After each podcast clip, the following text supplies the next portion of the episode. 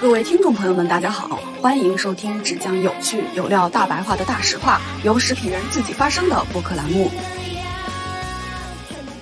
所以有些人说全家的咖啡好难喝，瑞幸的咖啡好难喝。但对于我个人来讲，就是说没有那么重要，因为我觉得就是我需要的是一份咖啡因，我需要排水肿、通个便、点精神，对吧？他说那那那你都都过期三年了，你就不怕变变喷射战士吗？我说我哪怕喷射，我也要做一个清醒的喷射战士。就是我国现在其实是官方发布的每日咖啡因的摄入量是没有数据的，就没有一个执行标准。那那那这个应该是官方不好意思。做一个产品经理，你得卖货呀，宝贝。谁做的馒头最好吃？奶奶做的馒头最好吃。对，你这馒头好吃，但是太费奶奶了，是吧？对，太费奶奶了。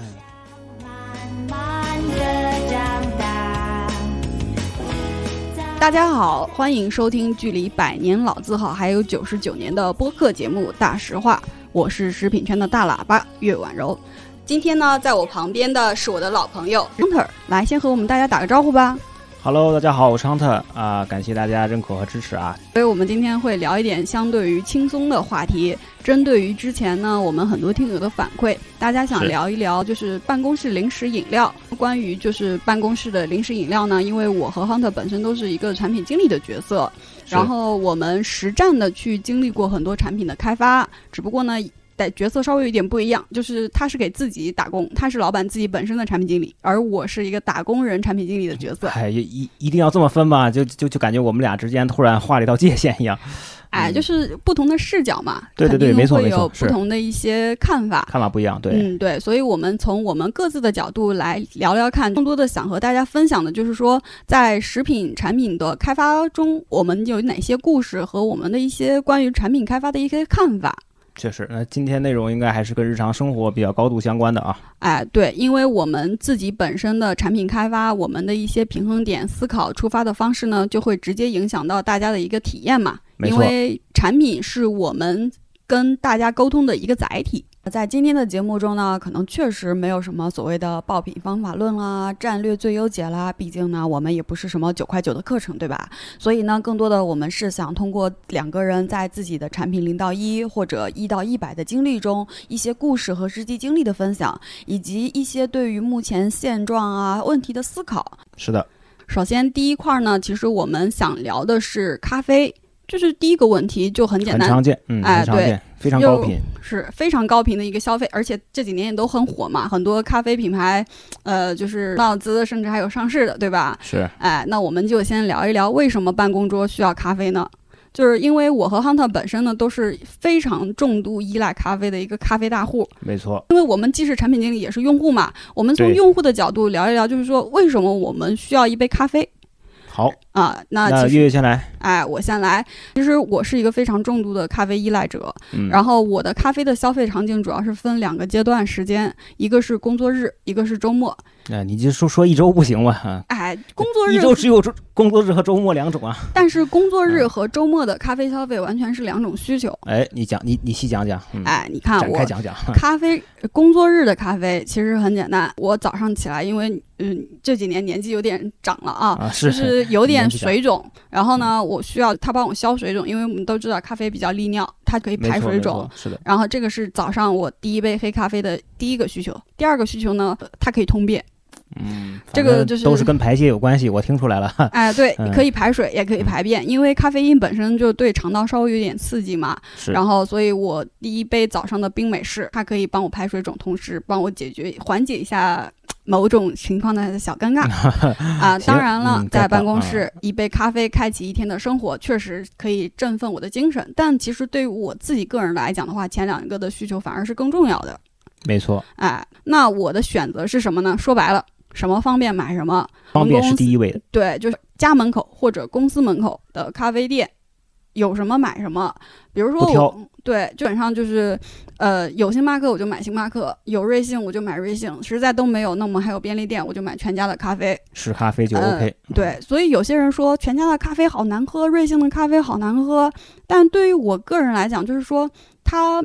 没有那么重要，因为我觉得就是需要的是一份咖啡因种。咖啡因本身，哎，我需要排水肿，然后需要通个便，以及我需要提点精神。那如果公司附近可以选择的品牌比较多，那可能性价比就更重要了。什么划算我就买什么，谁家最近出了什么新品能够吸引到我，我就买什么。毕竟呢，尝鲜也是我们的本能嘛。是因为咖啡对于我来说是一个日常的口粮。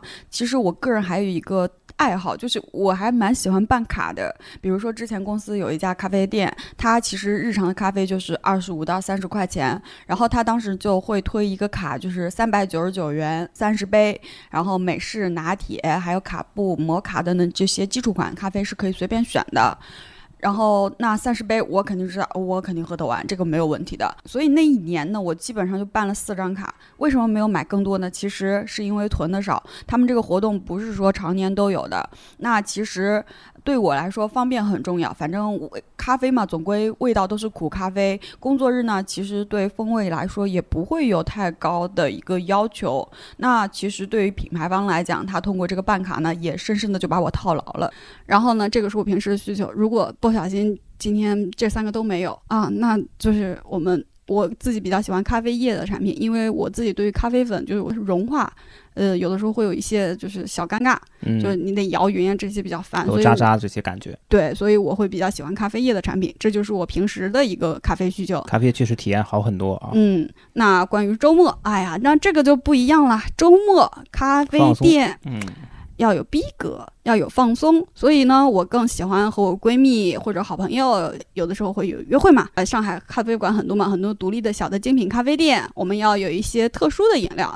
那我刚才说了，工作日其实喝美式喝的最多啊，周末的话去就完全不一样了，要的是情调。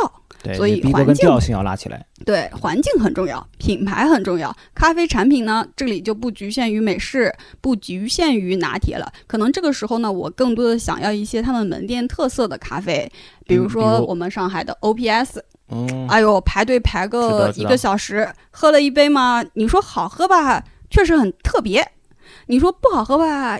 就人家既然都出品了，所以不可能说做出来很糟糕的产品嘛。所以说，就是我自己体验下来，就是说我很依赖咖啡因。我是大户，一包咖啡粉还是一个咖啡液，还是一杯咖啡，我们都叫它一份咖啡。我基本上每天的一个咖啡的摄入量是在平均一年应该有五百到六百份的。好，重度高频用户啊，这个咖啡品牌听到了都应该多关注一下啊。因为咖啡对于我来说已经成为一个就是我非常依赖的东西。呃，包括有的时候在办公室，我喝咖啡就是把一份咖啡液直接倒到水里面冲，然后我能喝一天，因为它会有一点点味道，不让水没那么。平淡，单纯的白水的感觉。哎，对，因为一天我们要喝一点五升水嘛，你单纯的喝白水其实还是有点枯燥的，所以一杯咖啡液丢进去，就是其实会让你的一天，就是它是一个不断稀释的过程，我觉得还挺有趣的。啊，你这把咖啡喝出来了功夫茶的感觉啊！哎，对，嗯，一泡又一泡啊！哎，对了。好，那 Hunter 聊聊你和咖啡吧。呃，好呀，我喝咖啡，就我跟其他人可能还真的有点差异。就我们一个共性点，我跟月月一个共性点，就是我们都是非常重度的咖啡因成瘾患者啊。这句话原话也是我机课上面的一个一句介绍。就我这个重度到什么程度啊？就基本上就是一天三次，每次一杯，按时服用啊，就跟吃药差不多。所以基本上就是有固定的时间吗？呃，基本上可以固定，也可以不固定啊，不用太特意，但基本上。感觉那一杯咖啡就是开启今天一天工作的一个钥匙一样，仪式感。哎，只要这一杯咖啡往这一放，就知道，嗯，今天的工作开始了。对，有一次我记得印象特别深刻的一件事情，因为就自己做产品嘛，当时我们做一个呃主食，我去山东的一家工厂出差，就工厂区嘛，一的一般都是离市区非常远的地方，买不到咖啡。对，我就遇到这个问题了。但是呢，那次出差又很急，我自己就没有带什么速溶咖啡，任何东西跟咖啡相关的都没有带。嗯，然后我就掏出所有能找到的什么什么外卖啊，什么什么这个闪送啊 APP，发现最近的咖啡店。也要距离一个四十五公里左右，当时感觉就是哦，整个人都昏暗了，对吧？当时然后我就一直跟那个厂里的续命神器没了，对对对，就感觉是已经就是完全人不在状态了。嗯，然后就跟那个呃厂里的负责的这个这个同事讲，我说能不能任何方式能给我找到一些咖啡都可以。结果就机缘巧合，从人家一个一个一个一个样品柜的很深处掏出来了一瓶，说已经过期了，已经过期三年的雀巢速溶。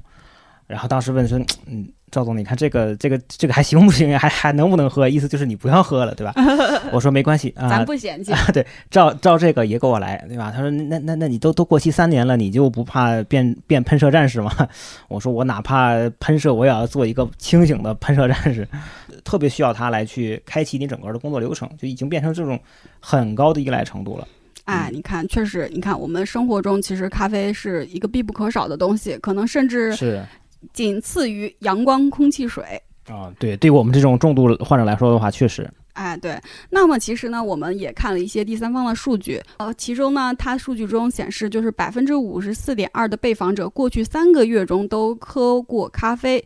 其实呢，咖啡已经成为八零九零的一个必需品，上海离不开咖啡，差不多近快一万家咖啡馆了。所以呢，就是我们从一个。喝一杯咖啡已经变成了一件就是像喝水一样的事情。我们俩刚才都提到，就是说它是能开启一天的一个工作状态的。没错，其实它其中有一个很重要的东西，就是咖啡因，这也是它之所以成瘾的一个主要的原因。是的，没错。嗯，你像其实咖啡因的存在是我们生活中方方面面的，像我们平时喝到的可乐，还有红牛，它们其实都是含有咖啡因的。对，嗯，那其实如果从正向来讲，像我们刚才提到的，早上的一杯咖啡可以让你更加的清醒，然后注意力更加的集中。但同时呢，如果摄入过量的咖啡因，就会导致就是焦虑。经同时有些就是敏感一些的话，就是你会发现你的心率是可以通就会加速。有些就是甚至会有心悸的反应，嗯，不舒服了就开始。哎，对，所以每个人其实对咖啡因的一个敏感度都是不太一样的。对，就之前有朋友咨询过嘛，说因为他看我喝咖啡特别多，尤其是喝了咖啡在工作啊，他就会问我说，因为我现在他的意思就是他还不习惯喝咖啡，是不是你们喝完咖啡之后效率会提高？呃，我跟他讲，就其实我们本质上的这种。呃，对咖啡因的成瘾或依赖，本质上都是一个医学名词，叫阶段反应啊。大家应该也听说过这个词。嗯，就是其实我们并不是通过咖啡来提升自己的，比如思考的速度啊等等，是因为你没有按时摄入咖啡因，造成了你自己状态下降，然后就会出现一种比如烦躁呀，比如感觉脑子在不转了呀，感觉效率低呀，无法集中注意力呀。这个时候只要按时补充足量的咖啡因，你就恢复到了之前的状态。这个就是我们常说阶段反应嘛，其实很多所谓的毒品基本上都是从这个逻辑里面来的，只不过没有那么严重而已。哎，对你像我，如果今天没有咖啡因的一个摄入，我就会出现头痛。比如说我如果今天还需要一些写稿子啊这种比较稍微费脑的东西，我真的会痛到就是难受，很崩溃，让我就是写不下去，我没有办法进入状态。嗯，还是很重要。哎，对，那某某刚才也提到了嘛，过量的摄入咖啡因其实是会有一些。不，那个问题存在，比如说心跳啊这些的问题。那么，什么是一个安全的咖啡因的一个摄入量呢？那这里我们有点不好意思，就是我国现在其实是官方发布的每日咖啡因的摄入量是没有。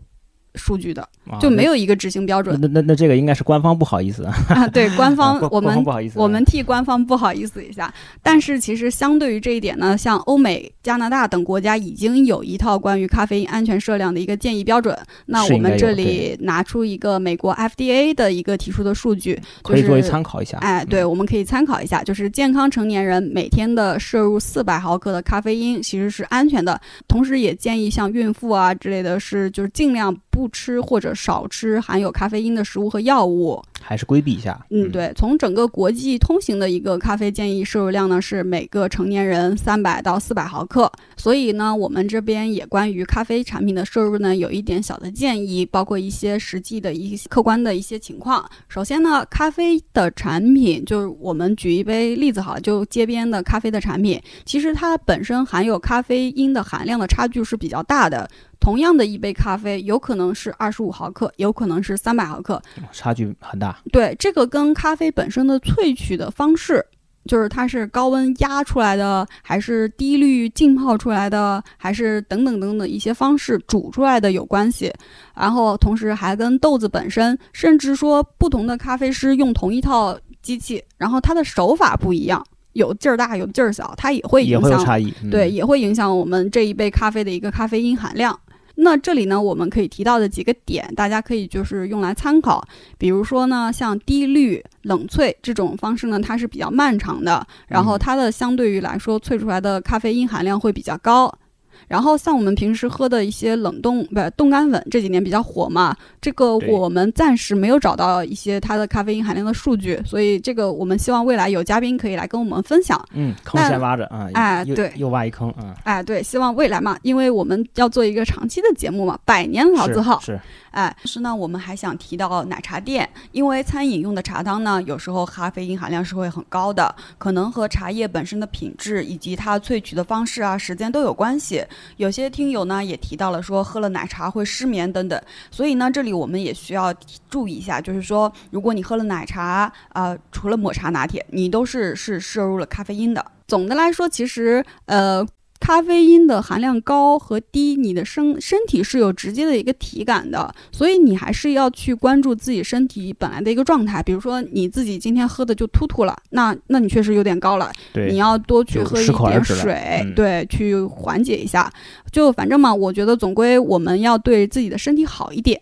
没错。那其实我们的本质呢，其实也是办公室饮料本质的一个需求，就是说我们是要多喝水。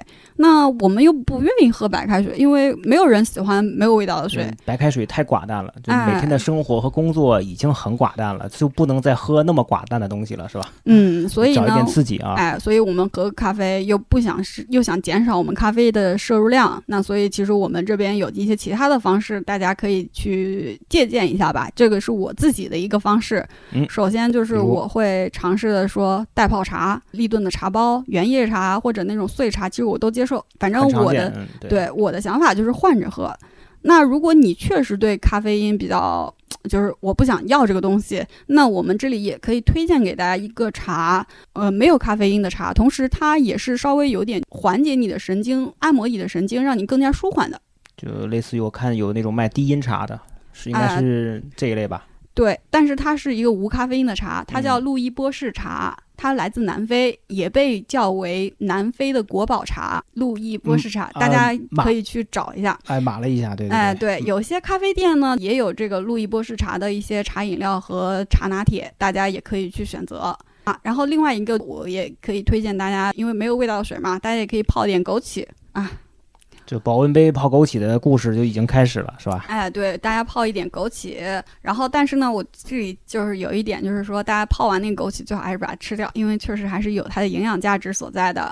然后学到一个生活小技巧哈。嗯，除了像枸杞啊茶类的，其实我们还可以去喝一些草本类的花草茶，像菊花茶这种，还可以清个火嘛。一来它不含咖啡因，二来能够提供你味道，三来呢它还能帮你降降火。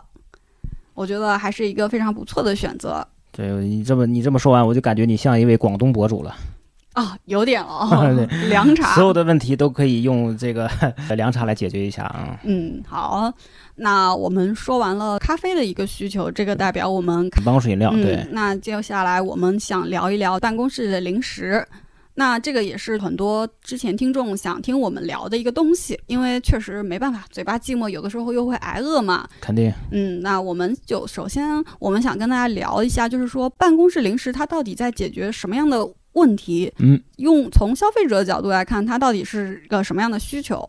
首先呢，我这边能够想到的第一点就是说，一个场景就是来不及吃饭。嗯，我们到五点半了，肚子饿了，然后但是现在又有着急的工作要改，我没有办法出去吃饭。对对对，这个其实这种场景很常见。对，其实解决的是一个饥饿和快速的能量补充的问题，填饱肚子。哎，这个是要填饱肚子。那这里我们呢，觉得一些三明治类的。然后包括一些巧克力，其实都是一些比较好的一个选择，就是快速的供能，因为短时间，嗯，对，因为尤其是你需要动脑筋嘛，大家现在都是伏案工作，需要动脑筋，大脑摸鱼就不用动脑筋，哎，摸鱼也得动脑，涉及到一个能量的补充，那其实必要的糖分呢，是可以快速的缓解你大脑的一个缺糖的一个状态，为你大脑首先能够提供能量的。大脑功能靠糖原嘛，是吧？嗯，靠糖分，对对，所以这里呢，我们觉得一些。嗯，面包、酸奶、一些三明治类的产品是可以去推荐的。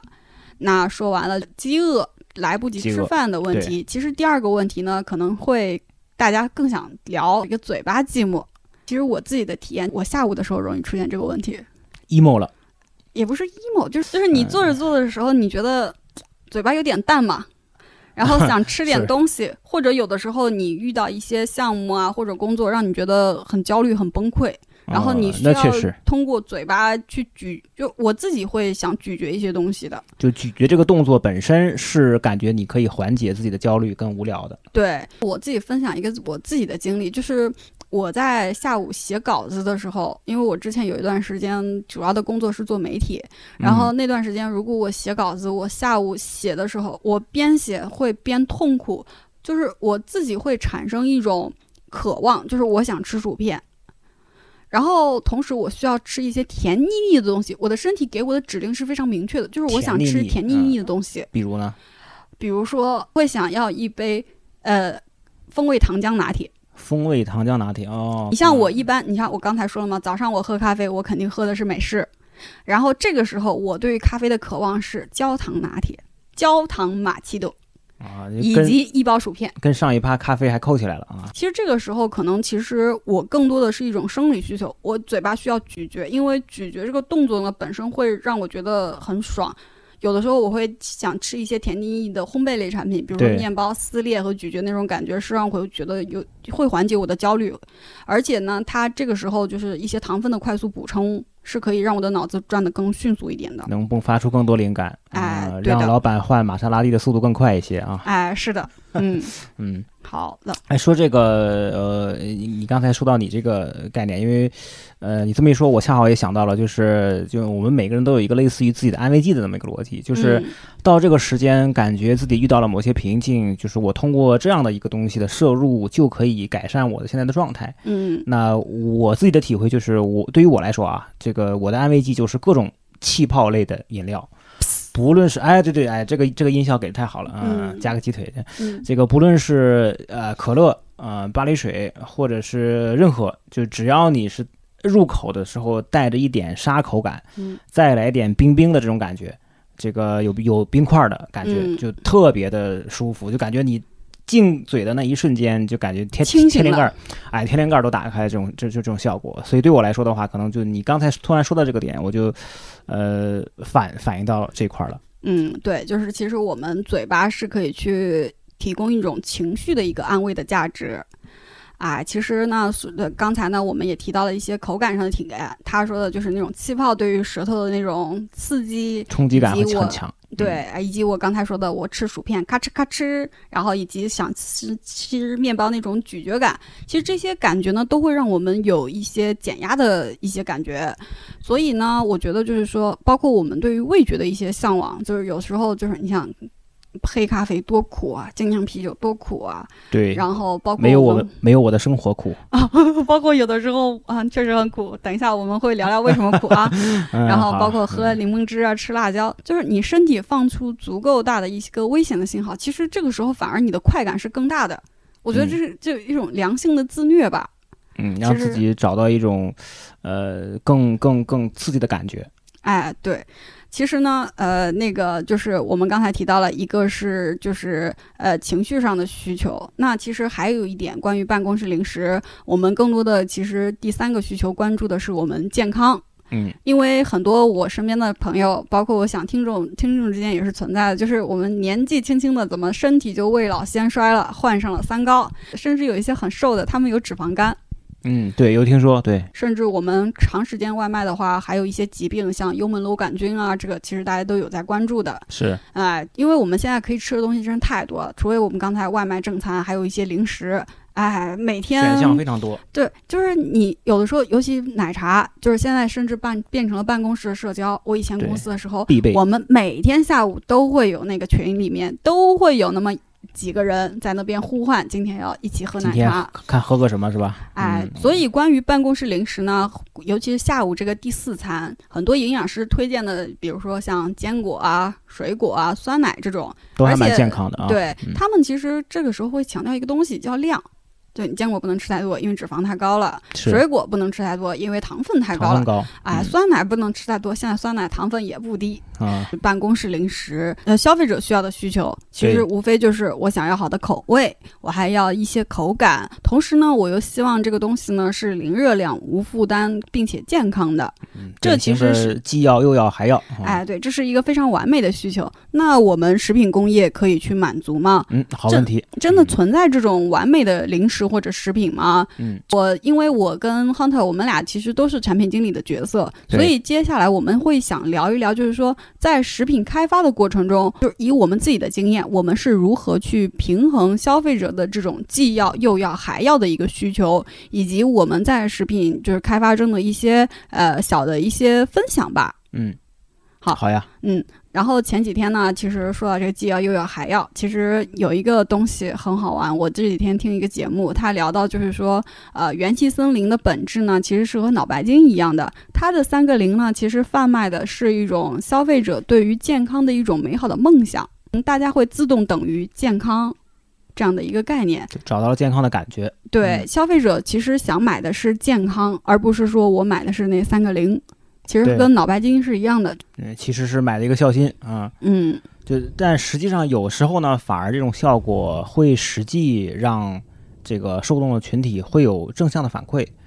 这个正好讲到这里啊，因为我之前心理学里面有一个叫安慰剂现象，就是这个东西呢，确实它本身没有什么实际效果，嗯但确实让客体产生了正向的效果。嗯啊，他们两个之间没有必然联系，但是确实让这个呃受众能够开始变好了。这个我突然想到一个，就是因为我妈是医生啊、嗯在之前在医院，就是突然想到这么一个案例，就是这个呃当时有一个他同事的母亲，其实呢就老太太没什么毛病，所有的医各种医疗什么手段检测都已经测过了。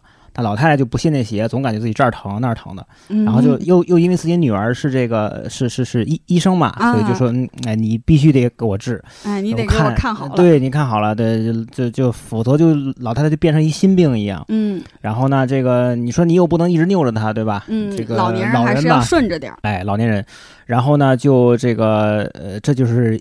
在医院上班的便利性了，然后这个这个同事呢，就每天说啊妈，你几点来到哪科室？我给你安排好了，药也给你安排好了，你到点儿来就行了。嗯然后到点儿来呢，就把一个盐水给挂上了，就其实里面就是一袋子盐水，啊，什么其他什么都没有。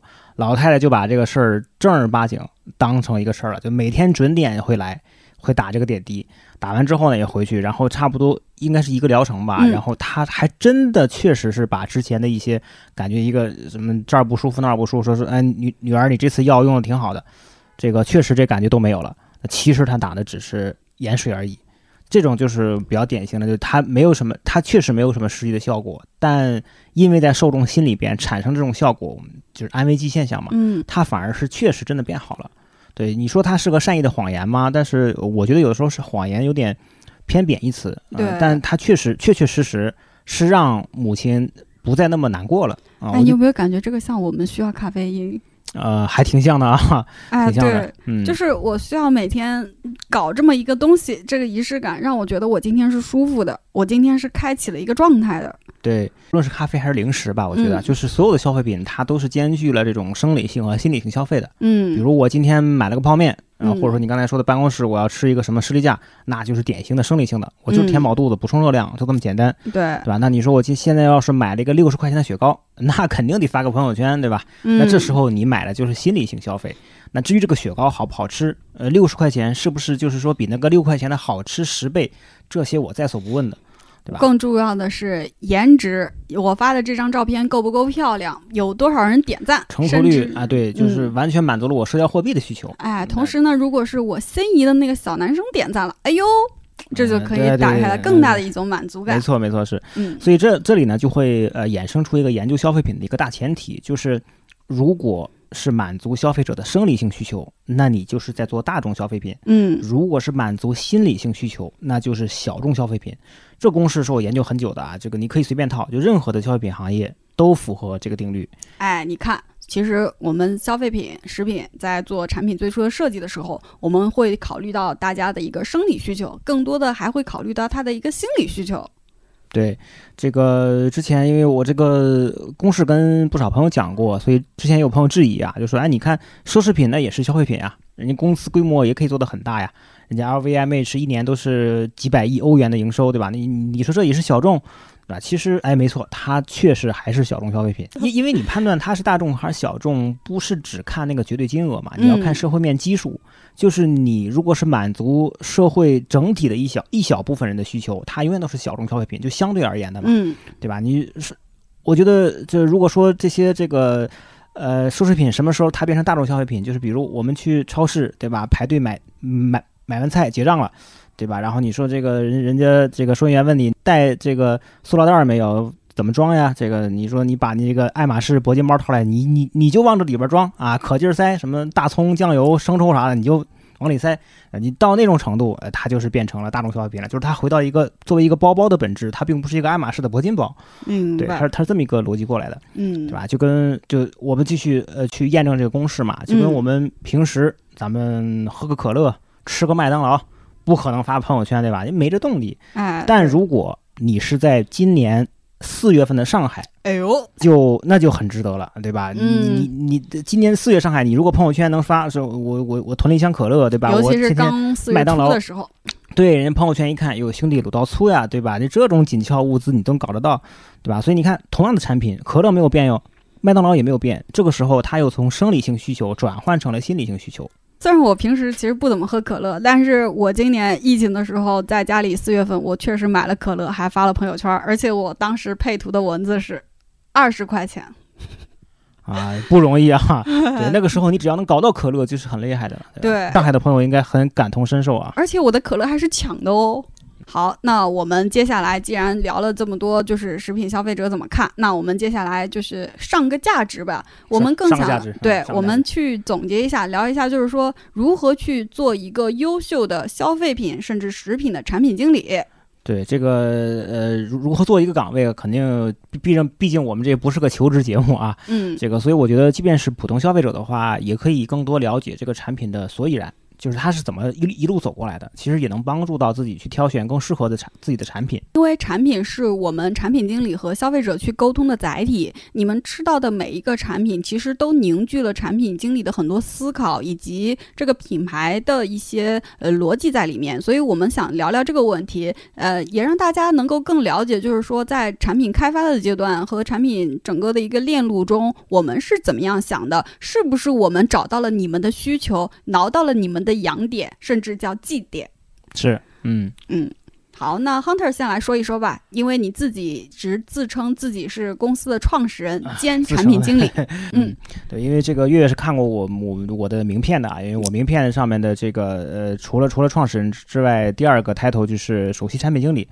对，所以说这个是我的，我也是我自己创业的一个核心理念吧，就是呃，因为创始人吧，去年这个消费品都在融资，我们融资的时候呢，就被投资人问到最多的问题就是你们公司的核心壁垒是什么？哎，啊，常见的答案，对，常见答案就比如说，哎，我们我们公司营销啊很厉害，有的时候我们保洁出来的营销人员，对，就要么就是我，哎，我供应链很厉害，对吧？这些当然大大家这个侧侧重点不同嘛，嗯，呃，从我的理解啊，我的答案就是。只要是创业阶段的消费品公司，核心壁垒永远是产品经理能力，因为只要你是一个消费品公司，你的核心使命就是精准找到消费者需求，然后通过正确的产品呢去满足消费者。对，这个要匹配上才是一个完美的产品。对，其实就是做做这么一件事情。消费者所有的消费品公司万变不离其宗，就是这一件事情。嗯，呃，我讲一个老生常谈的例子吧，因为确实这个之前没创业的时候看乔布斯传啊，就没有这种领悟到这层意思。嗯，呃，你看，其实乔布斯最开始就是一个非常自嗨的产品经理。偏执狂啊！对我这玩意儿就就牛逼啊！你们就不懂啊！你包括它初代的产品，像呃第一代麦金塔呀、Lisa 呀，这些都是很炫酷啊，但是呢又贵，功能又差，所以前所以呃这些产品销售销售的就非常差，嗯，然后也直接导致了乔布斯被某董董事会这个离开自己一手创办的苹果嘛，嗯，所以呢，你看等到乔布斯再回来的时候。一上来就是非常干练的一系列动作，比如像精简产品线，嗯，跟速敌合作，对吧？包括拿出像 iPod、iPhone 这些产品，就是你在他他他离开的这段时间，嗯，从我的感受啊，就是我自己创业之后才会越来越去理解，嗯，就是这段时间就是他从一个偏执的产品经理成长成一个伟大 CEO 的过程。产品经理可能更多关注产品本身，而 CEO 关注的是门生意。全盘对整个整个这个盘子应该怎么做？我觉得这这这期间可能就是这个龙场悟道了，属于是，嗯，就看上去听起来啊，像是一个王者归来啊爽文大男主剧情。就其实这个蜕变的过程可能是很艰难的，因为这这期间你要遇到很多的质质疑、阻力，对吧？很多人会告诉你你不行不行，对吧？你你你就不适合干这个事情，所以我觉得挺过来也挺不容易的。作为一个创创业公司的话，呃，消费品公司的从零到一是非常难的。那其实我们其实是可以从市场上看到这个状况的。这几年其实确实很少能够出现很优秀的消费品公司，很难，对，比较难的。哎，那为什么消费品公司这么难找呢？呃，从我的呃视角来看啊，我觉得这里面有两个问题，就是你看我们前面说核心能力是是产品经理能力，嗯，对吧？那产品经理你第一要呃首先要做的就是你要正推反推，嗯呃，这个展开讲的就是正向推，你要先寻找消费者的真实诉求，嗯，啊需求在哪里？对，这里面又要用到一个核心技能，就是洞察。，insight，对就优秀的产品经理是通过他对于自己、对于市场、对于消费者的真实需求的，呃，强大的洞察，去找到消费者真正要什么，而不是嗯单纯去看一些什么研报呀、生意参谋呀，对吧？因为这些东西只能告诉你之前发生过什么，它是没有办法告诉你未来会发生什么的。对的，我有一个朋友，他做产品经理，他跟我讲过，他的很多的一个观察是来自于他自己去门店，他能够在门店从早上这个门店开业，一直待到晚上十二点，他看整个门店一天实际的人在为什么东西买单。对，这这种就是非常细、非常真实的。呃我自己也特别喜欢做的一件事情就是逛商场，对吧？因为因为嗯我们之前产品也铺过像七幺幺呀、铺过大润发这样渠道。我经常做一件事情就是，呃，如果没机会搬小马扎的话，就直接坐在那个我我们上架那个货柜旁边，嗯你就会观察消费者他的目光在货架上是用一个什么样的形状去扫过整个货架，他会因为什么样的颜色而驻足，是嗯看见比如呃某某产品买一送一会停下，嗯还是因为看到某一个特定的很亮的颜色而停下，这些都是呃要回到现实当中去找到的。这些在任何一个什么研报里面是不可能给你答案的。呃因为我之前在那个新希望乳业待过，我们是一个卖牛奶的公司，对，然后我去门店的时候，就消费者跟我说，新希望不是卖饲料的，它 能卖牛奶吗 他知？道的还挺多啊。哎，对嗯，所以就是说，如果我没有去终端，没有发现这个消费者的时候，我不会知道，就是说我的品牌在消费者认知中，它是一个饲料品牌，而不是一个牛奶的品牌。对，这个是你要去一线去交流的才会明白的东西。对，这就是一种洞察。可能如果在办公室里坐着，你你可能还在想我怎么卖好新希望的牛奶，而不是说有些消费者会把我们跟饲料做链接。对你不知道，你只知道卖的不好，你不知道为什么。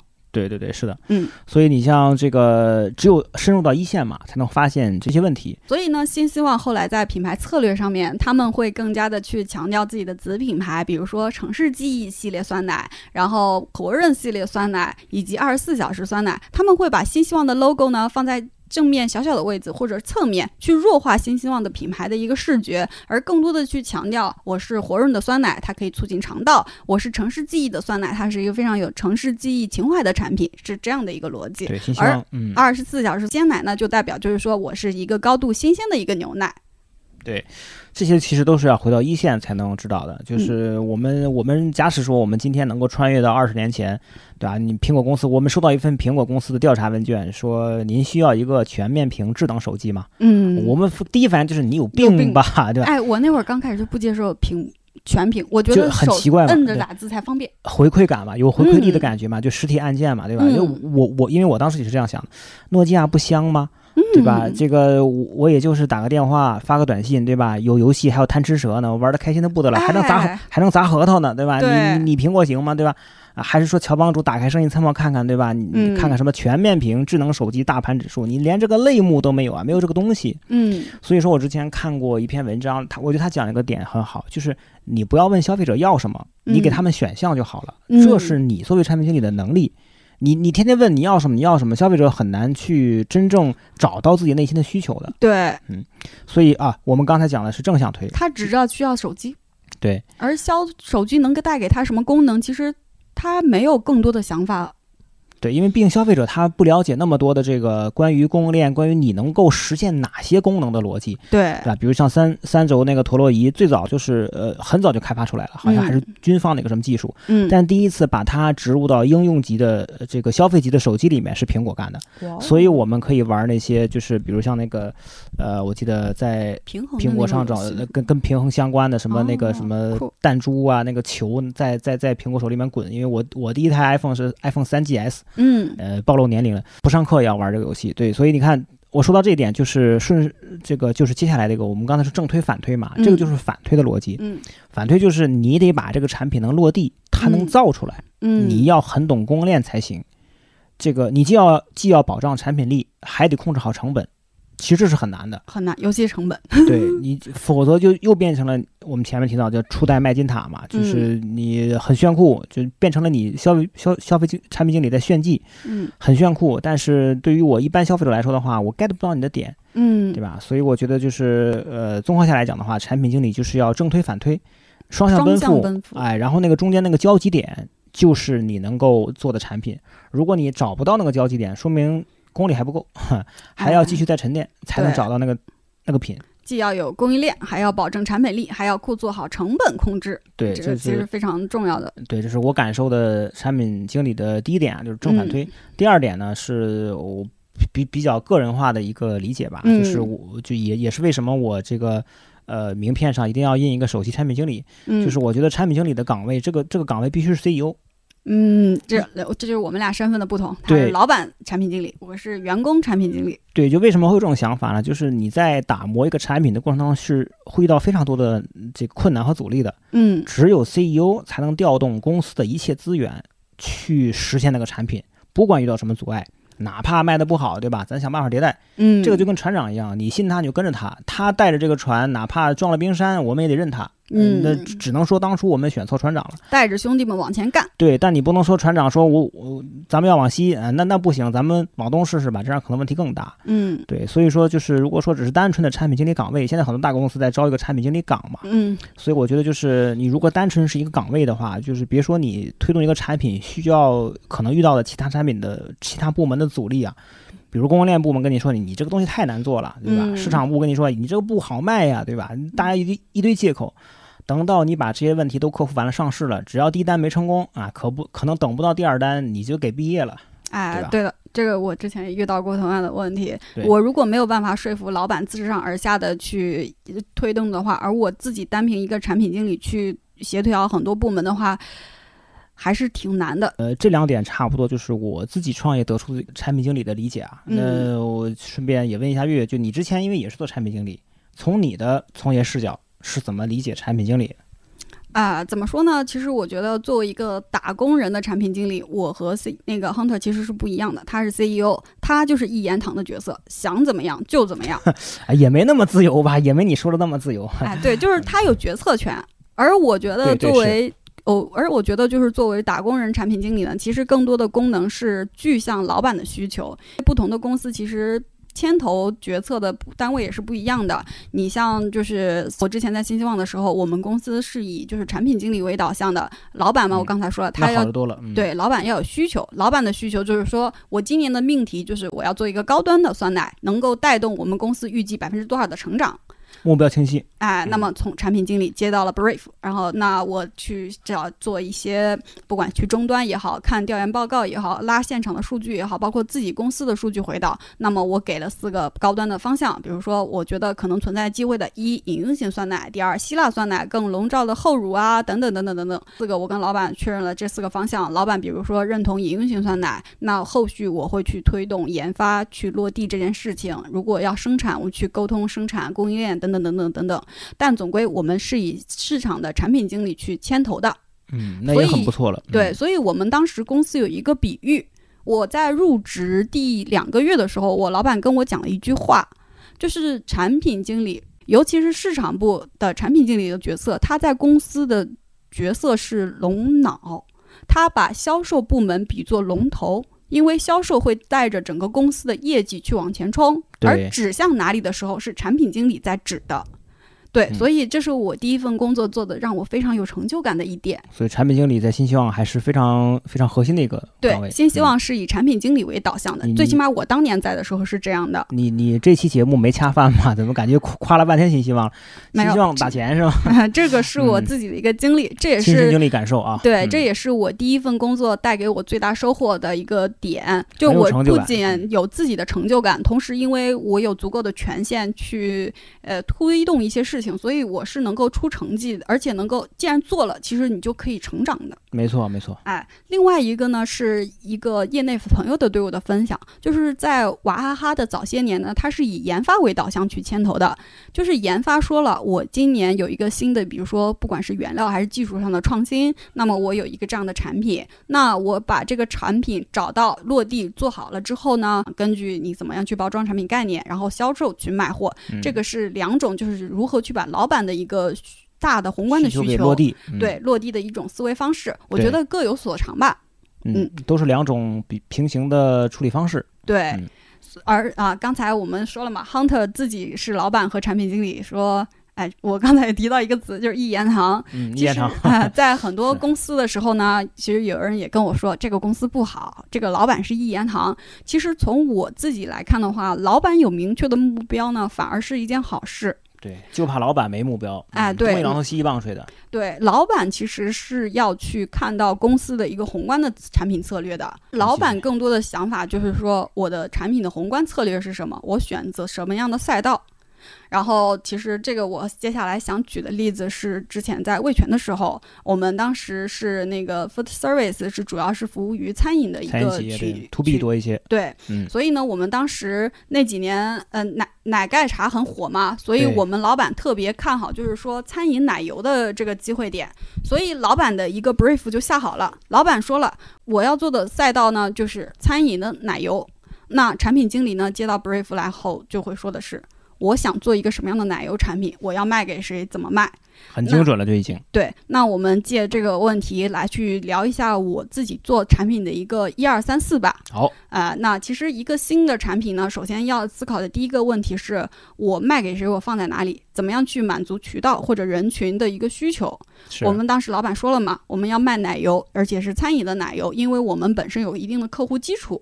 同时呢，因为那几年奶盖产品属于爆发期，像喜茶，对喜茶呀、奈雪啊这些头部的，包括一点点，都把芝士奶盖甚至奶盖这个概念炒热了。所以是我们知道它是一个增增量，而且是一个快速的增量。对对，所以再加上我们本身有客户基础，好嘞，碰上了这事儿就成了。咱嗯，那第二个问题，我们要做奶盖了。呃，给餐饮卖奶盖了，那我们要看看他们现在在用什么，他们缺什么，他们的问题是什么，以及我们能否去满足。那么我自己就要去门店去看了，我要去看客户的门店，回到一线。对，我要去看。我发现呢，嗯，这些店里面呢，他们做那个奶盖怎么做的呢？就是拿出来一罐稀奶油，嗯，呃，基基本上都用的是安佳的，啊，安佳的稀奶油呢，把它呃打发，然后把它呃放在一个大桶里面。然后上面写好日期，这个是什么时候做的？因为门店要过一个呃那个管理。对。然后他比如说现在呃 A 来点了一杯，那我底下 base 做好，然后帮他交一罐出去。那我会发现一个问题：一，如果这个奶油打发一天，第二天就没有办法用了，然后损耗就很高了。损耗很高。同时呢，第二点，人家滋往里面倒，这个手法就有点问题了。倒多了倒少了，对吧？哎，对，倒多了倒少了就是一个问题。倒多的倒少了，门店其实管理成本是一方面，更多的其实伤害的是消费者。消费者觉得，哎，我昨天喝的那一杯奶味儿就比较足，今天这个怎么不行了？一个差评写上去，就是我们这些头部其实还非常就在意这些问题的。那所以我现在发现了两个问题。那接下来我们就要走到第三步，我们产品怎么样去设计？我要满足什么样的需求？以及就是我产品想好之后呢，研发能够配合我落地，以及我的成本价格怎么样去控制？同时呢，我还需要思考的一个问题就是，如果我们自己生产奶油，蛋白就得拖出去，你就产生了一个副产品。你这个蛋白卖给谁？味全自己的一个产品线能不能吃掉这些蛋白？如果它消耗不掉的话，你这个蛋白，你还得专门成立一个事业部卖蛋白。嗯，对，所以这个都是我觉得一个产品经理中需要考虑的，而且需要一切条考虑。同时还会涉及到一个短期产品线以及长期的一个产品线，你怎么样去规划？那短期需求了嘛，就是门店需要一个短平快的一个操作，直接开盖就能用，不需要门店自己去打发。很方便，对，这方便。然后第二个呢，就是说，呃，我们长期的产品可能就是大客户和小客户需要不同的产品，可能有一些针对性的客户呢，他需要一些大的奶茶品牌他们会来找我们定制特殊的风味啊，比如嗯，对，比如说当年那个就是有一个品牌，它著名的产品叫芝芝什么什么什么，嗯，就差点名了。哎，对，就那个啊芝芝什么什么的那个品牌呢，就来找我们，他想定制一款芝士风味的奶盖。嗯然后第二个产品是奶海盐芝士风味奶盖。他嗯要这两个产品，那其实我们就包括同时一方面满足这个客户的需求，以及就是说我们是不是要设计一个通版的，比如说抹茶风味芝士奶盖，然后去卖给其他客户，对吧？嗯，这个就是我觉得长期的产品线你怎么样去规划以及迭代。对，那其实我们现在产品出来了嘛，卖给谁也差不多想好了。嗯，那其实我觉得就是来到最关键的问题了，做一个产品经理，你得卖货呀，宝贝。核心哈，核心就这个，哎对，对，产品经理呢，在我的眼里，他绝对不是说我们去零到一做出来一个产品，生产出来放到仓库，那就完事儿了。其实产品经理呢，更要关注的是你去销售。首先内部的话，你要去跟你公司的团队去销售，你要去推给你的公司的销售部门、运营部门，你去销售你自己的产品，呃，让他们去卖你的产品，把它放到货架上或者电商的一个位子上。那所以说这一点就是在你最初做产品设计的时候，呃，不管我们讲的刚才怎么样天花乱坠，你一定要认清楚一点：产品经理做产品是为了公司的增长，是为了赚钱。因为现在我发现，就是市场上产品真是太多了。我们现在其实整个新消费，言必称产品经理哈，哎，对，就是产品太多了，产品经理也太多了，就是市场上产品真的太多了，而真正赚钱的产品其实并不多。嗯，还是产品经理功力差异比较大。哎，对，嗯听下来，这个月珠分享的这个一二三步啊，跟看来我们这这个，因为因为我是我我们是属于这个自己创业嘛，嗯。像用这种大厂出来的，还是有严格的操作路径。那、嗯。对的，反正不管是老板自己是产品经理，还是我们这种打工人产品经理，我觉得，还是再强调一遍，哎，对，就是只要做产品经理，我们的目的是核心就是赚钱，嗯。而产品只是我们赚钱的载体，是我们是为了商业化去做一个产品的，不是去满足就是说自己的一些私欲和自嗨。在产品设计的开始呢，我们是需要去把客户当成我们的唯一标准。就我一直很避免觉得就是有一些我欣赏不来的品牌，就是他在在一种就是说我为你着想，我是为了你的那种爹味儿的角度。为了你好呀。哎，对，嗯就是那种很爹味儿的角度，其实他满足的是自己的一种私欲，他嗯特别只关心的是自己使用上的想法。自嗨，产品里的自嗨嘛。对嗯，，其实我觉得只有在消费者和市场认同你的产品的时候，你才能够找到自己的价值，这是一个非常正向的循环。那说到这个了，其实我就想举个例子，就是在早些年的时候，跟拉面说有一个同期的产品，对方便速食的面，嗯当时呢，他们那个创始那个有一个牌子叫翻泥鱼，他当嗯时那个创始人呢，他的履历背景特别好，他他是清华核安全专业毕业的，那很高学历了呀。对，而且是清华，嗯就是非常顶尖的一个角度。他当时呢，希望做自己的一款面食的产品，就跟拉面说类似。但是他在当时做产品开发的时候呢，他坚持一点，就是说他拒绝在发拉面中使用就是一些防腐剂啊以及改良剂之类的产品。嗯，所以他做出来的东西呢，就存在于很大的安全隐患。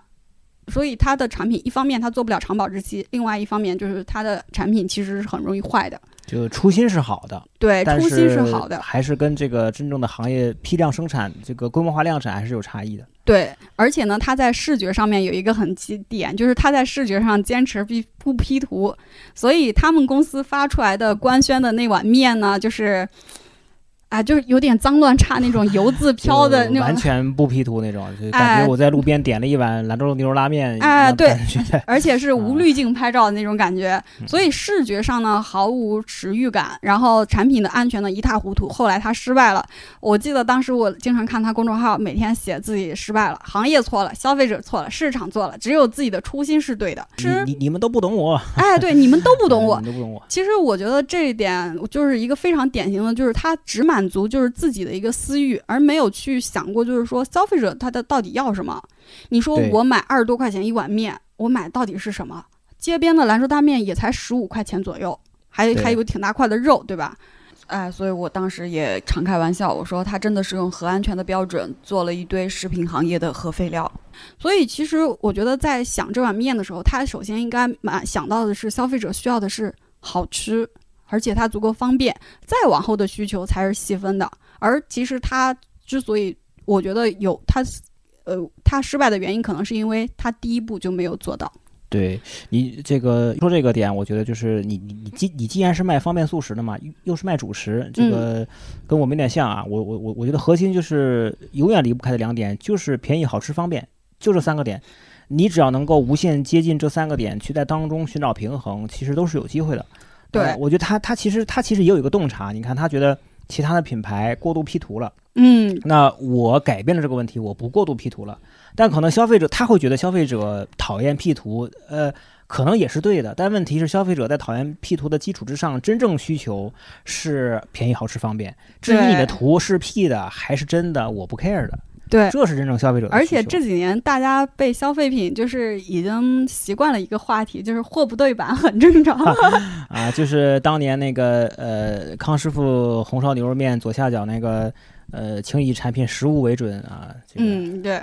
所以呢，这个是第一点。第二点呢，其实我觉得在做产品的时候，我觉得大家应该意识到一个问题，就是我们自己的局限性，以及公司的局限性，以及事业，就是你生意的一个局限性。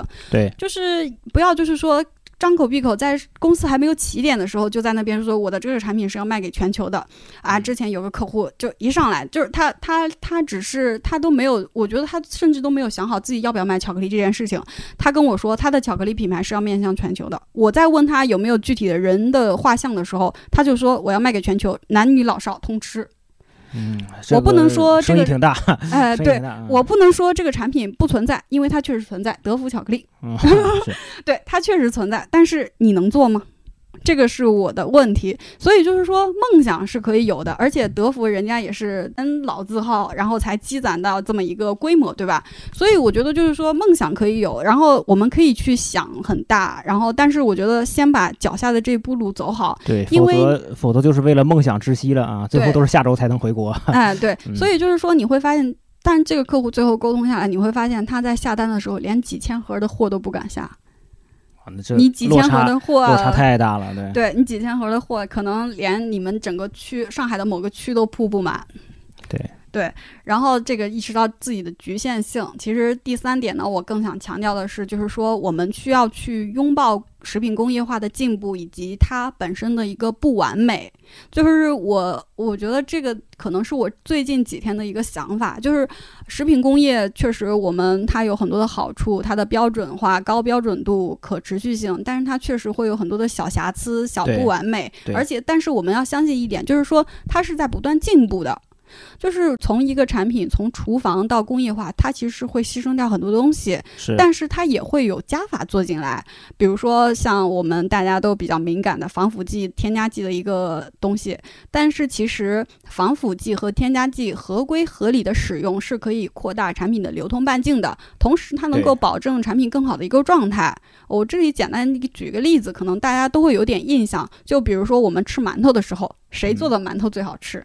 奶奶做的馒头最好吃，对，还是家里做的那种纯手工，嗯，纯手工。嗯，什么时候的馒头最好吃呢？刚出锅的馒头最好吃，对，热乎气儿那种感觉，这画面感都出来了。哎呀，我这我擦口水。哎，今天晚上得吃馒头。嗯，你说。那但是我们不可能就是每天去找奶奶。对吧？对你这馒头好吃，但是太费奶奶了，是吧？对，太费奶奶了。所以食品工业化呢，就希望能够通过就是说冷冻技术也好，改良剂的技术也好等等，去尽量还原就是奶奶做的馒头。对，因为毕竟我们现实是没有办法，就是越来越少的人会蒸馒头。我妈已经不会蒸了。我作为一个山西人，我妈不会蒸馒头，而且就是说。大家现在更少人会有时间和精力去蒸馒头，因为你蒸馒头至少得三四个小时吧？对对对，而且还考验技术。过程下来，嗯，对。所以呢，我觉得就是我们需要去拥抱这个工业化的一个不完美，以及它真正可以带来进步，以及让我们生活更美好。对对，就说这个点，我觉得，呃，我我我之前作为单纯消费者的时候，其实跟刚才说这种是比较像的，就后来变成了。食品从业人员之后会学习到了更多的专业知识，发现就是我们普通消费者有点过于谈添加剂色变、甜呃谈防腐剂色变的感觉了。这些东西并不是洪水猛兽一样，它适当只要在国家标准的范围内添加是其实是没有问题的，是很常见的。而且包括你像冷冻产品，其实因为我们也做冷冻产品嘛，就是并不是说冷冻一定就一定就等于不好。就等于不新鲜，嗯并不是的。就正是因为有所有的食品工业跟科技的进步，嗯，才有了对，所以才有了今天我们有这么高。呃，口感还原度的食物，以及有这么丰富的产品线，嗯，这是我们今天就食品工业带给我们今天的一个一个一个一一个成果吧，应该说。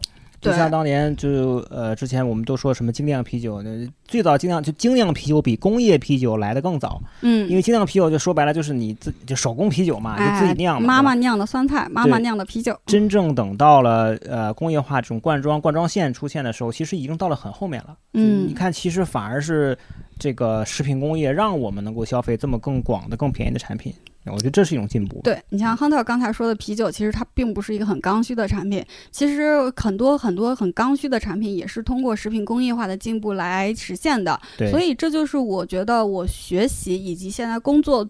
最为骄傲的一点就是食品的工业化养活了更多的人，让我们可以去吃饱肚子，吃得更健康。其实这就是我为什么会热爱自己的这个行业。嗯我觉得蛮好的。对，对，那说完自己热爱的行业，我们自己在做产品的时候，就是说，一方面就是我们不能够过于的满足自己的私人欲望，对吧？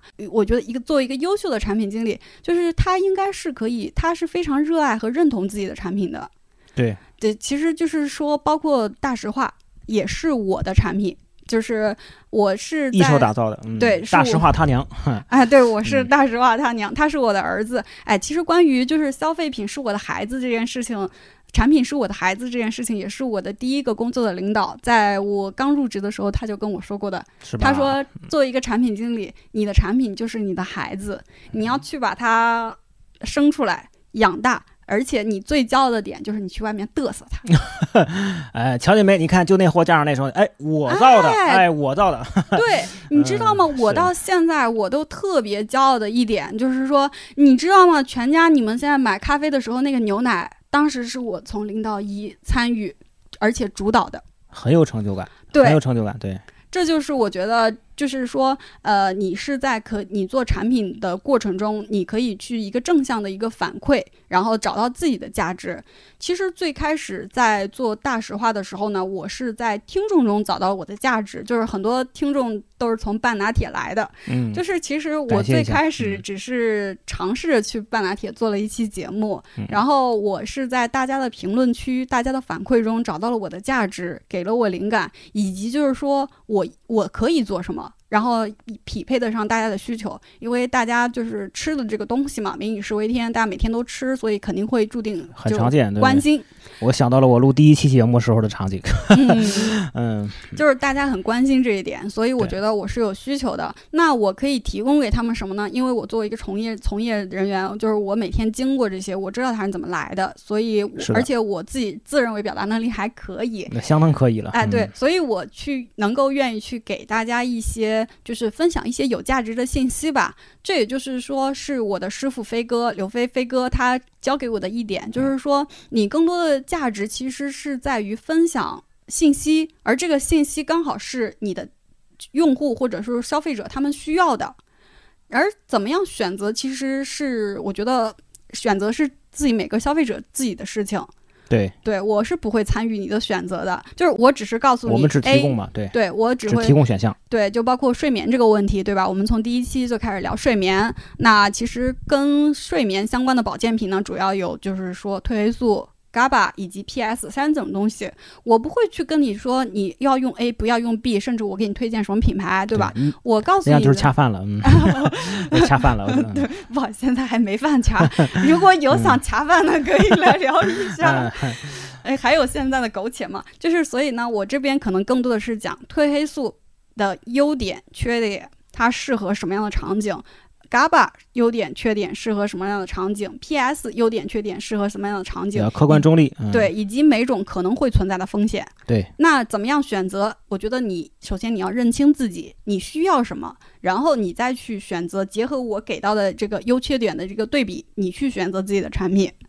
对，这个是我觉得我做大实话的一个节目的初衷，所以我觉得就是说，从这个产品中我找到了我的价值，而且我想把它坚持下去，我有了自己的成就感。这个非常谢谢大家，是因为你们的反馈和你们的每一个需求评论，以及你们想对我的问题，激励我更好的走下去。那以后我们争取问更多的问题。哎，对。那说说大实话以来的收获吧。好，嗯，其实自从做这件事情之后，很多就是我就你，我不是刚才说了吗？产品做出来是要拿去溜的。是拿出去溜啊，嗯，对，所以我每次去跟别人去聊这件事情的时候，就是他们说我只要聊起大实话来说，我的眼是有光的，眼睛里是有光的。嗯，然后对于我这样一个三十岁的职场人，其实这个东西不是很常见。哦，已经三十岁了嘛？哎，对，看不出来，看不出来。哎，而且之前有一次的时候，我跟朋友我们在一起吃饭，然后有一个小姑娘聊着聊着，忽然说起来啊，你是月月，我听过你的节目。我当时就觉得，我靠，人生也就这样了。就是如果现在让我去死，我觉得我也圆满了。就有点那种感觉，哎，夸张一点嘛。对，也不能这样。嗯嗯，呃，也是看月月录完了这个做大实话节节目，才发现。好像还是个事业型女性啊。哎，是吧？不一样了，就是确实你在提到这件事情的时候，你的整个的状态都会不一样。包括我现在录起来也会就越来越有感觉了，对吧？是是，我我现在已经能看到月月眼里的光了。哎呀，不行，晃眼晃眼了，呃，晃眼。好的，那其实我觉得大实话以来的就是一个，就是我之所以眼里有光，其实是来自于我每天都有新的惊喜。哎，我真的觉得自从我做大实话以来，我用高潮迭起这四个词形容我的生活，真的毫不夸张。哦，是生活高潮迭起是吗？哎，对的。你就比如说，咱近一点儿，就今天吧。就不细问了啊。我早上四点钟醒来，我就拿手机习惯看一下时间，我发现有人祝福我上首页了，我赶紧打开消息说：“我操妈，真的！”当时我就觉得整个人就是我，我就就不困了。四点钟嘛，不困了，赶紧起来写稿，因为我今天要录东西，我要赶紧写下来。对，我要想的就是说，记就是我要给大家更好的内容。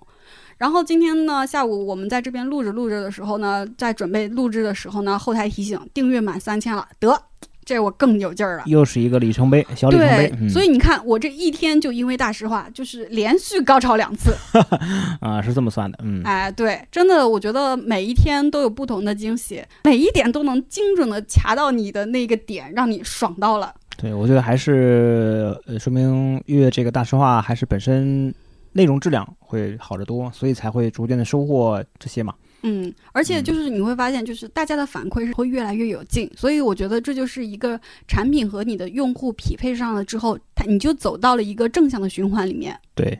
嗯，那其实我刚才说的都是爽点了，其实痛苦也挺有的啊。这段可以展开讲了。哎，就是比如说像收听量啊，一些反馈、一些批评和指教，哎，也不能说批评，就是一些小的建议吧。我确实还会有点痛苦，尤其像批评是好事情，有批评说明他期待你变得更好。哎，对你像收听量，其实因为我现在就是订阅的数量啊，以及我节目才刚刚起步嘛，所以我能够。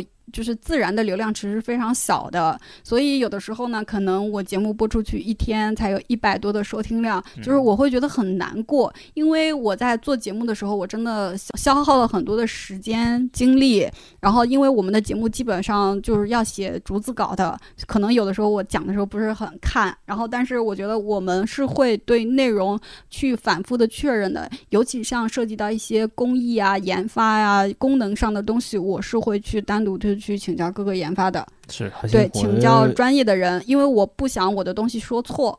对，因为我也一起参与这个月月的这个几次节目录制啊，也确实比较严格。嗯，这个我也是被逼着写逐字稿的人啊。对，就是因为我希望，就是说我们的内容就尽量的去做到。就是不肯定不可能有百分之百的正确，但尽量做到正确吧。以及就是说，如果我们确实有一些东西是讲不出来的，以及这个东西是没有结论的，比如说你问我代糖到底健不健康，我们上期节目也提到了，就是说这个整个学术界也没有结论，还在争论当中。对，所以就是说各家可能有百家争鸣的一个状态嘛。今天这个实验可能有，明天不健康，后天健康，就是大家在互相拉扯，而健康不不健康本来就是相对的。所以就是这个东西是没有明确结论的，但是我能够通过大实话的节目告诉大家，就是说，目前的含有代糖的产品，在国家的法律法规要求下都是安全的，它们的独立性，包括致病性，是大家是在一个非常合规的一个数据内的。嗯，其实我觉得我这个人比较幸运，就是我是一个自己生命力非常顽强的人，我可以自驱。嗯，同时呢，我觉得更幸运的一点就是我有很多的朋友以及支持我的听众。这个就是说，我知道，就是说，我可以去坚持下去。开始也提到，就是说我找到了自己的一个价值所在，以及我热爱这份事业。呃，前面你说这个，我们讲了比较多的产品经理内容啊，嗯因为月月你也是做了这么久的产品经理，也是蛮嗯专业的，因为什么不做了呢？啊，因为是这样的，因为我们公司目前的一个阶段呢，是属于就是早期的一个阶段，我们主要是以研发和客户的为导向的，所以对于 marketing、product marketing 就市场或者产品经理这个角色呢，本身这个层面没有太多的需求，嗯自己更想去做一个市场为导向的一个产品经理。我希望呢，能够把自己对于市场的产品的理解以及消费者的需求呢碰上，然后产品是我和消费者沟通的载体，也是我对这个行业的一份热爱和敬畏吧。也是我觉得更多的也是我自己送为这个世界是一个礼物。所以之前其实我是很纠结的，因为我节目是偷偷做的，我老板不知道。嗯，然后呢，我每天就发完节目之后心惊胆战，我就是我会很担心我被老板发现。你像，还真被发现了，第二期他就发现了 嗯，这事儿捂不住了。啊，对，这事儿捂不住了。就是当时那个恒天然的伙伙伴就转发了我的那个节目到朋友圈，然后呢，我我我当时很开心给他点赞，结果我发现当天晚上我朋友我我老板也点赞了，并且留言评论了一个。很久不看朋友圈，认真听完了。我当时其实有点倒吸口凉气，我说这认真听完了么意，思啊？哎，对，认真嗯听完了，这是什么意思？啊，老板说你背着我找别人了啊？哎，对，就是 我觉得，我不知道老板当时我想法，就是老板会不会觉得自己被绿了？对，嗯所以呢，这个就是我就是其实这一个月以来最痛苦和纠结的点，就是我不知道怎么样去跟我老板讲这件事情。嗯，就是一面我很开心，沉醉在这个事情上，但是我一面又得偷偷摸摸的。那现在我觉得离职了之后呢，我现在可以就是更加光明正大的去做我的节目，然后就是包表达自己的一份热爱吧。嗯，那可能，呃，这个对大实话的听众是个好事情啊，因为现在越自由人的状态，可以有更多的时间精力去输出内容啊，呃，有更多时间逼着我们嘉宾录稿了。哎，就是追追着嘉宾满世界跑。对，这嘉宾满世界跑，就月月开始呼叫我微信的频率明显比之前高了啊。哎，对的，最近找他找比较多。同时呢，我跟老板沟通下来呢，我老板说可以送一百份的生巧作为大实话听众的礼物。一百份啊，嗯，对，而且这个品牌呢，来自于大家童年的一个回忆。我相信，嗯、收到这个节目先按下不表啊。啊，对，我就嗯先说，但是我不会告诉你是什么。希望你们在收到的时候会，呃，会开会会觉得开心吧。嗯先排个队。呃。对，所以这一百份礼物呢，也是我老板对我节目的支持，这里非常感谢他。好的，那我们产品经理的内容就大概说到这里。其实就是我们俩实战这么多嘛，一些小小的体会。对如，果大家有什么觉得呃想交流的啊，或者什么的话，大家可以在评论区和我们留言互动。我觉得我们非常欢迎一些大家对于行业以及对于产品的一些想法。呃如果自己想关心什么样的品类，比如说你在选择这些东西的时候，你的平衡点在哪里？你需要一个什么样的产品？你觉得怎么样可以更好？你都可以在评论区告诉我们。欢迎欢迎。嗯，最后呢，我祝每个产品经理的产品都能够大卖，给我们的品牌和公司实现一个高速的增长。变成了陌路，方向